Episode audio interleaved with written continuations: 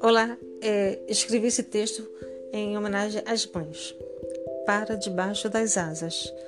Debaixo das asas da mãe estive até o dia que minhas possibilitaram voar. Ainda que voos altos e seguros, sempre voltei para debaixo dos aconchegos de suas asas. Filho quer proteção e se sentir amado, independente da posição que esteja ou idade que tenha. Debaixo das asas tenho filhos, Quanto mais crescidos, mais alarga as asas sobre eles, para que os tenha sob minha proteção.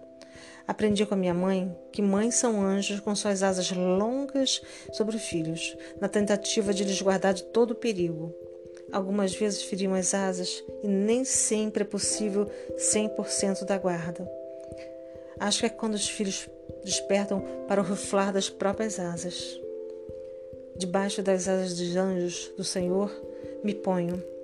Nela sinto conforto e o calor da fé. Anjos levam-me para os braços do Cristo.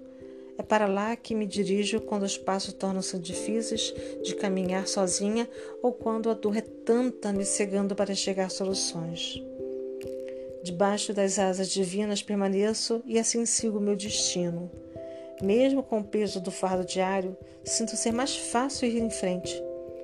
Como os filhotinhos dos pássaros sentem-se protegidos pela ave mãe, sinto-me amparada estando debaixo das asas da minha mãe e do meu Criador. Debaixo das asas, divinas e humanas, sinto-me segura de todo mal. Amém. Feliz Dia das Mães.